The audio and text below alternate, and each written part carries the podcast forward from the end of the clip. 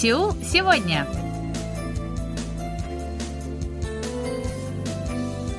Здравствуйте, уважаемые радиослушатели! В эфире очередной выпуск передачи «Сеул сегодня», в которой мы знакомим вас с жизнью корейцев и событиями, происходящими в Корее. У микрофона Анна Витенко, за режиссерским пультом Настя.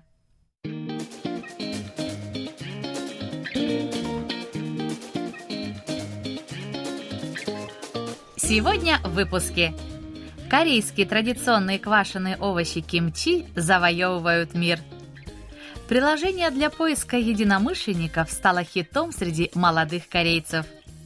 Дроны помогают искать пропавших стариков, страдающих деменцией. 35-летний офисный работник стал фермером.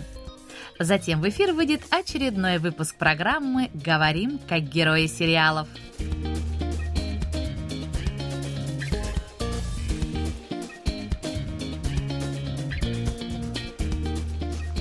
Без преувеличения можно сказать, что традиционные квашеные овощи кимчи – это кулинарное лицо Кореи, гордость каждого корейца и визитная карточка страны.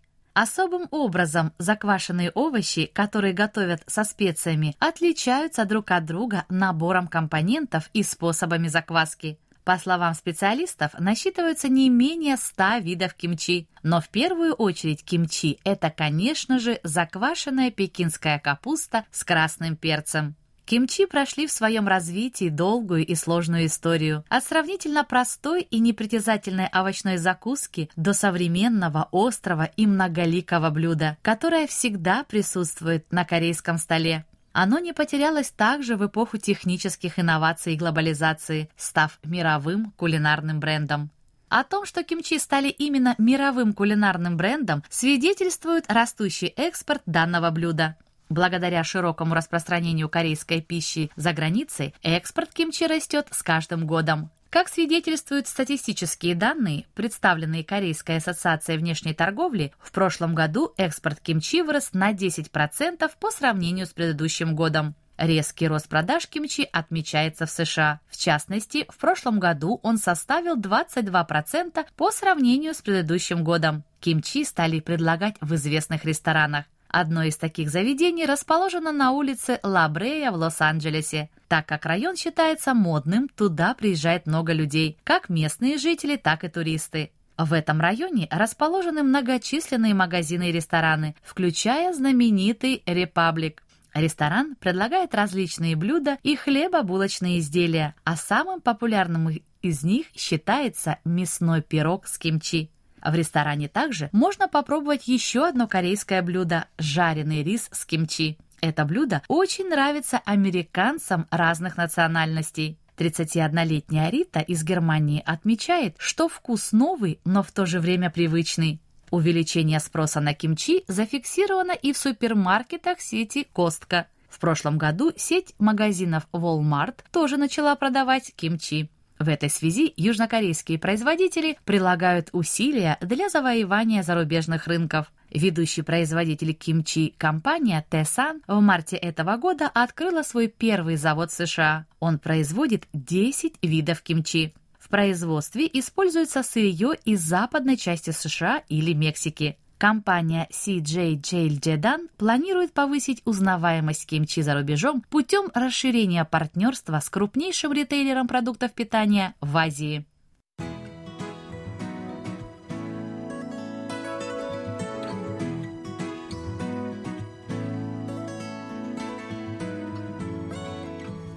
Как найти хобби?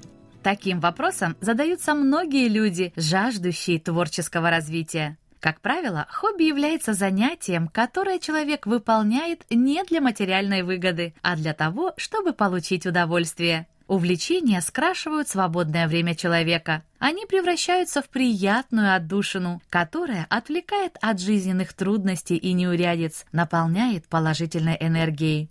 Казалось бы, не так уж и сложно найти хобби по душе, ведь у каждого из нас есть что-то такое, что приносит нам радость, и от чего мы чувствуем себя лучше. Но на самом деле многим корейцам трудно определиться с выбором любимого занятия. Они просто не знают, с чего начать. Чтобы помочь таким людям, в стране появилось специальное мобильное приложение. Приложение FRIP, предназначенное для поиска единомышленников, было запущено компанией FriendTrip. Компания была основана в 2013 году, и ее первым проектом было создание онлайн-платформы для общения между людьми, которые занимаются активными видами хобби. Как отмечает глава компании господин Им Суёль, с помощью хобби он хотел изменить жизнь после работы.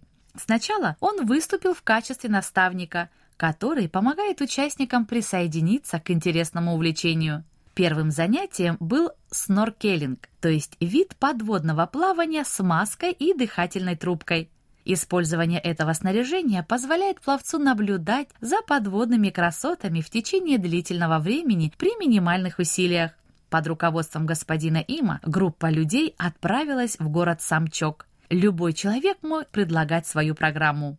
Наряду с этим появились новые креативные программы, например, совместное употребление пива в неформальной обстановке после работы в районе Йоидо, провести время в одиночестве, но вместе наблюдать за огнем и многие другие. Наиболее популярной оказалась программа «Сбор картофеля на ферме». Помимо этого, постоянным спросом пользуются такие занятия, как гончарное ремесло, составление букетов, альпинизм и серфинг. По мере увеличения числа пользователей появилась новая платформа для активного общения между хостами и клиентами. Итак, в 2016 году был запущен сервис Frip, который работает на основе структуры работы Airbnb. Сервис работает следующим образом. Некий серфер собирает 10 человек для участия в своем занятии. Клиенты оформляют заказы. При успешном сборе участников платформа взимает в качестве комиссии 10% от оплаты за участие.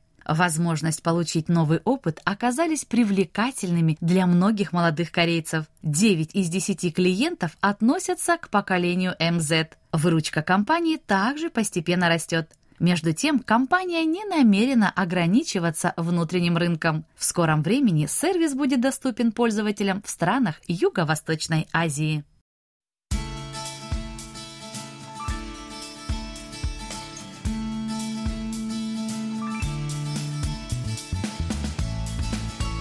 Люди, страдающие от приобретенного слабоумия или деменции, плохо ориентируются в пространстве и поэтому зачастую выходят за границы безопасной для них территории. Они вышли гулять, заблудились и уже не могут найти обратную дорогу. Некоторые из таких людей просыпаются среди ночи и, не узнав свой дом, уходят на улицу и теряются. Они могут пройти десятки километров. Кто-то уезжает в другой город или попадает в больницу. Некоторые из них умирают в больницах как неизвестные. Время – это важный фактор для их поиска. По статистике, если больного деменцией не найдут в течение 12 часов, шансы выжить практически равны нулю. Исходя из этого, спасатели работают над поиском подходящих мер по сокращению времени поиска. Пожарная служба провинции Чунчон-Намдо не является исключением. Она решила применить дроны в операции по поиску пропавших больных деменцией. Решение использовать дроны было принято после одного инцидента. В августе прошлого года 60-летняя женщина подала заявление о пропаже своей матери, которая страдала деменцией. Сотрудники полиции, изучив записи с камер наблюдения, установили, что бабушка вышла за пределы деревни. На розыске ушел почти целый день. Все начали беспокоиться, ведь чем дольше длятся поиски, тем меньше у бабушки шансов выжить. В тот момент некий спасатель предложил отправить на поиски дрон, оснащенный тепловизором. Через несколько часов дрон обнаружил тепловой след живого объекта. Оказалось, что это была собака, которая принадлежала бабушке. Бабушка без сознания лежала рядом с собакой на воде на краю рисового поля. Из-за низкой температуры камера не определила ее тепловой след. И так спустя 40 часов после пропажи ее доставили в больницу. Бабушка выздоровела, и ее история вскоре стала известна всей стране. Дроны привлекли внимание пожарной службы Чунчон-Намдо, где ежегодно около 100 больных деменцией пропадают без вести. Сначала были приобретены 5 дронов с тепловизорами, а сейчас в наличии имеется 41 такой дрон. Затем пожарная служба составила план модернизации технологий розыска. Согласно этому плану, власти намерены оснастить дронами с тепловизорами 16 пожарных станций провинции. Пожарная служба Чунчон-Намдо надеется, что дрон с тепловизором поможет сократить время поиска – как пояснил руководитель поисково-спасательной команды пожарной службы Чунчон-Намдо господин Ким Гван Джин, обычная поисковая операция занимает примерно 10 часов но при использовании дрона время поиска сокращается в среднем на 4 часа. Помимо этого, служба будет раздавать семьям больных GPS-устройство. Оно отслеживает перемещение людей с деменцией в режиме онлайн, а в случае выхода человека за пределы допустимой границы система пришлет тревожное уведомление.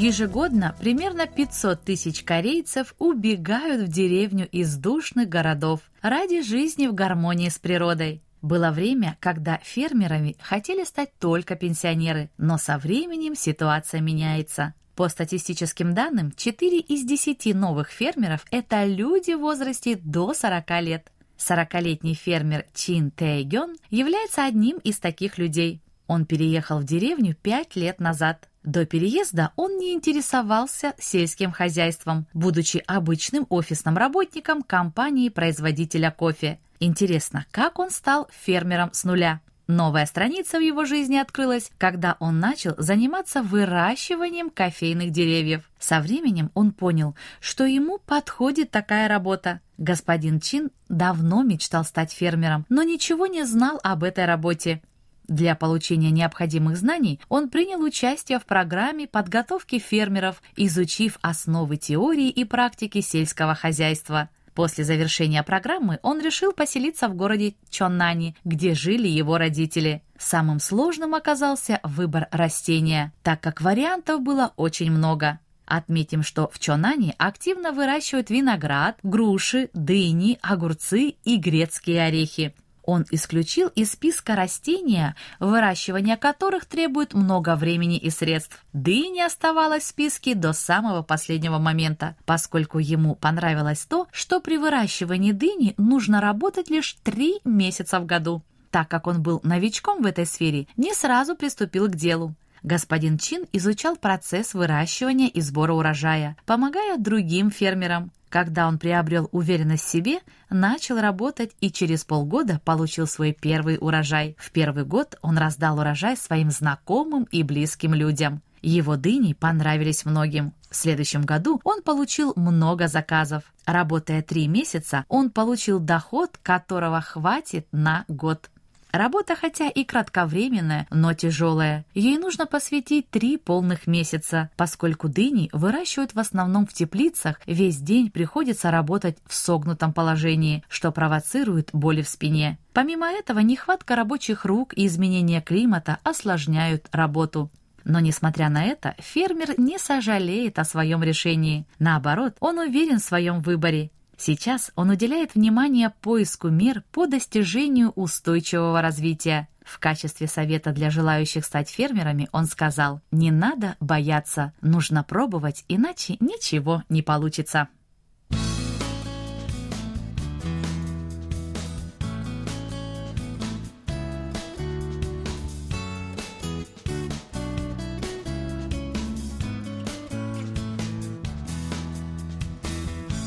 На этом у меня на сегодня все. Спасибо за внимание и оставайтесь с нами. Thank you.